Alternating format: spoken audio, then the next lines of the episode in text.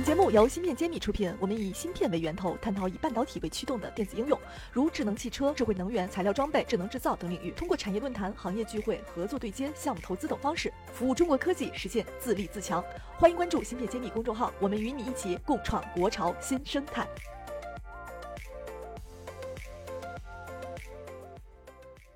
欢迎大家关注芯片揭秘，我是主播幻石。今天我邀请到了一家西安的公司来和我们一起来分享，来自博瑞集信的市场总监钱东良钱总。那下面请钱总跟我们大家打个招呼。Hello，大家好啊，我是我们博瑞集信负责这个市场产品方向的这个钱东良。今天呢，非常高兴啊，有这样子一个机会，跟我们这个芯片揭秘的各位朋友啊，有一个交流和一个分享。我们也感觉到了，就是你对市场的和产品的一个热情，所以能不能先跟我们讲一讲，咱们是做什么样的产品的？博瑞集信啊，我们其实是二零一三年成立的，今年呢也是我们的一个十周年。我们一直其实都是专注于这个特种通信领域的。这种射频微波芯片，我们在这块呢，也是希望呢做得更专，那给我们的客户去提供这样子的更优的一些产品和更优的一些解决方案。在目前呢，我们这些产品呢，在我们国内的各大科研院所，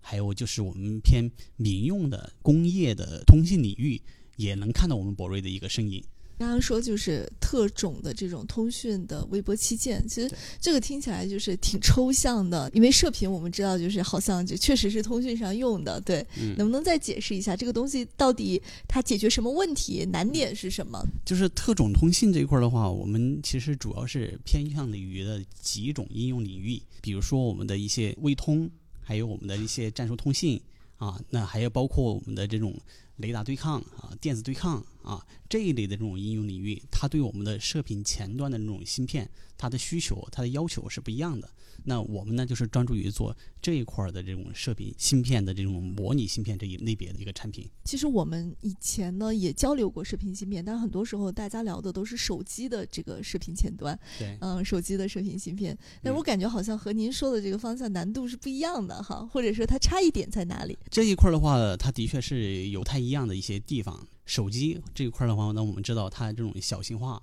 是吧？这种集成化它会比较高，然后它的这种指标呢，因为对于我们的这种呃要求，一个我们有标准的这种国际性的一些要求在里面的，那我们的器件也是要去满足这样子的一些要求，但是对于我们这种特种。芯片里面，那应用在这种特定的这种射频前端的设备里面，它的这种系统指标，它会根据我们的系统的要求不一样，对我的单独的器件，它也会提出不同的一些要求。那我们要针对这一些细分的领域，它不同的产品性能的要求，我们要去研发出对于它针对这个领域的一些更具优势的，或者是一些性能更突出的。这样子一些产品系列，然后我们也有一个环节，就是用来就我们国产的芯片去推广的更好。所以我想问问咱们钱总，今天有没有哪一款你们做的产品想在我们节目里边做一些推荐？也可以给我们介绍一下这款产品有什么样的性能上的特色？因为其实这十年来呢，我们博瑞呢陆陆续续也推出了很多的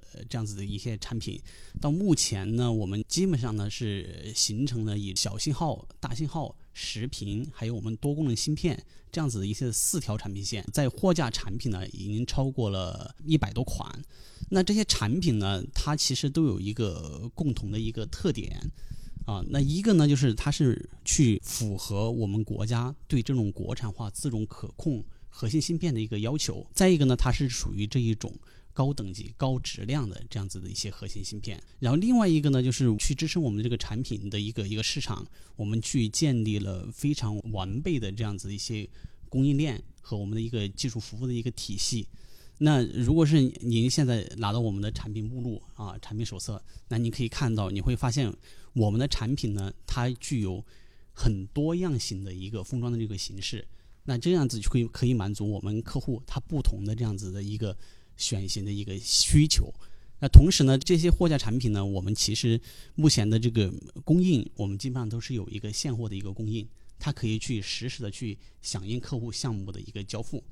另外呢，其实，在国产化的这个器件的使用过程当中，客户他其实会遇到各种各样的问题的。那我们的技术服务，我们的技术团队，它可以非常及时的去给客户去帮助他去解决。这种国产化过程当中遇到的各种问题。听起来就是产品做的尽量的全，然后满足客户各种需求，然后及时服务，都是一些具体在每日工作中的一些具体的一个服务的点。对，那我也想问一下，就是你们什么样的契机会进入这个赛道去做射频前端？其实这个还是一个相对比较小众的一个领域。博瑞呢，一直是专注于特种通信领域的射频微波前端芯片这个领域。在这个领域呢，其实目前的市场格局，那我们知道有很多这样子的一些国外的大厂，那像 ADI、像 Core、像 Skywork，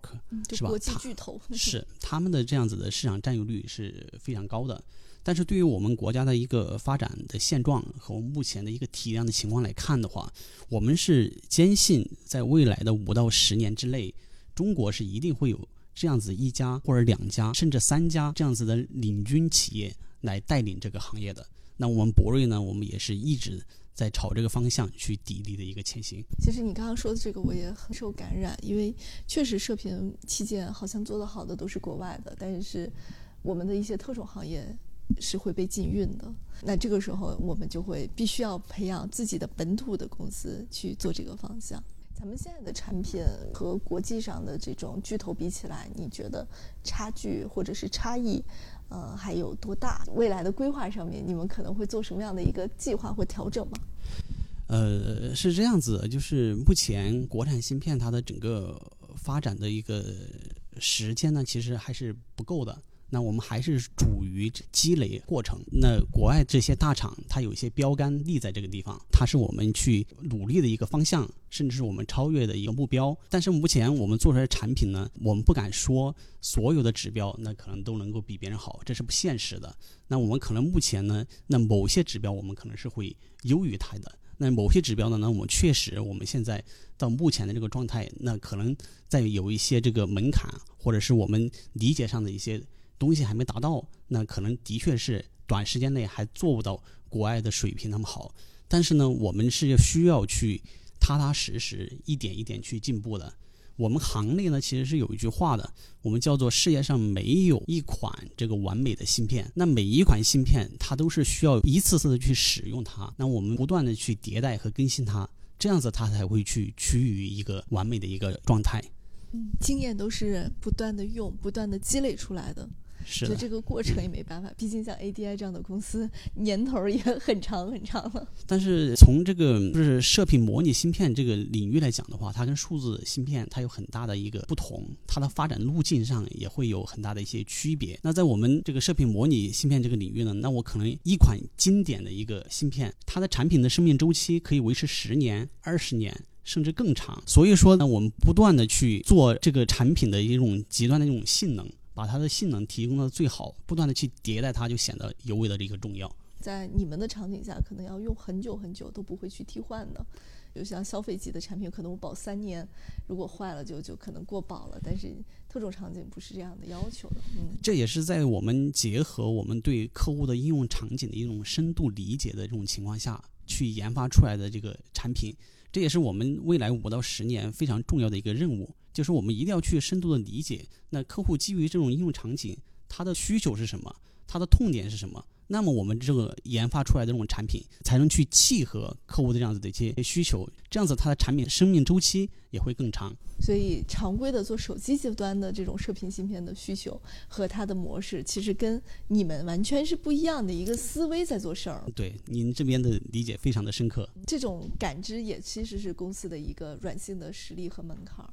这也是我们博瑞这边做事的一个风格。那展望一下未来呢？不知道钱总能不能给我们做点未来的分享？不管是你们的公司也好，产品方向也好，行业领域也好。那我们过去我们在专注这个行业，那么其实未来我们一样会专注我们这样子的一些细分领域。那未来五到十年还是要去做深度的理解客户的工作。那我们必须要去站在客户的角度，去挖掘他的一个需求，去理解他为什么要这样子去用。那么这样子，我们研发出来的产品才是去符合客户的一个需求的。那有的时候，客户他自己可能也不一定会意识到他为什么需要这样子。那我们是需要去帮助客户去理解他自己的这样真实的一些需求的，在这个基础上，那去研发出更匹配市场需求这样的一些产品。咱们现在团队多少人了？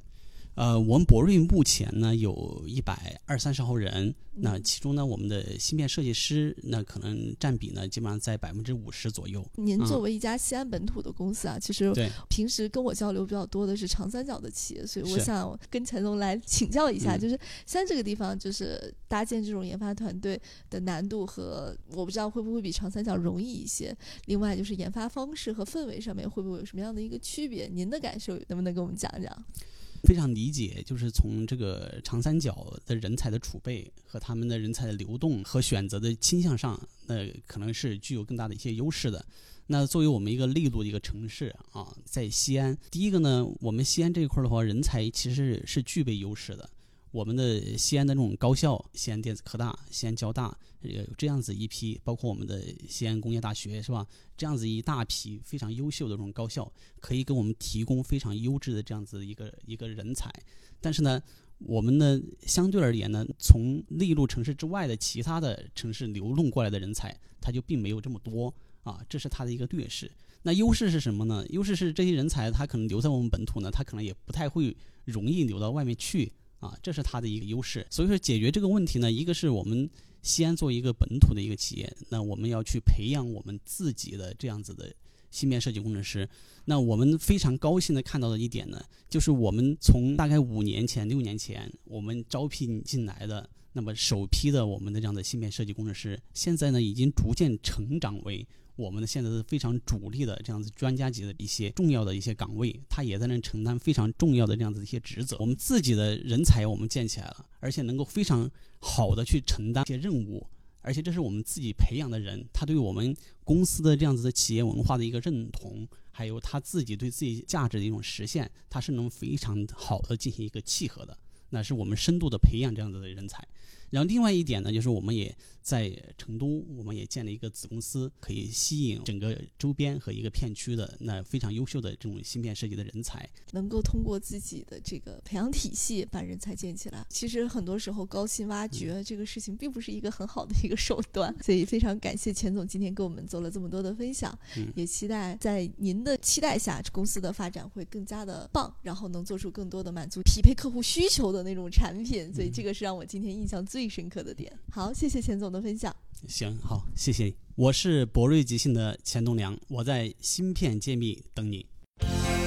芯片揭秘汇聚精英智慧，打造 IC 人专属发声平台，传播专业知识，科普芯片魅力。剖析产业热点，揭秘行业发展趋势。我是主播幻石，我是主讲人谢志峰。欢迎大家关注芯片揭秘。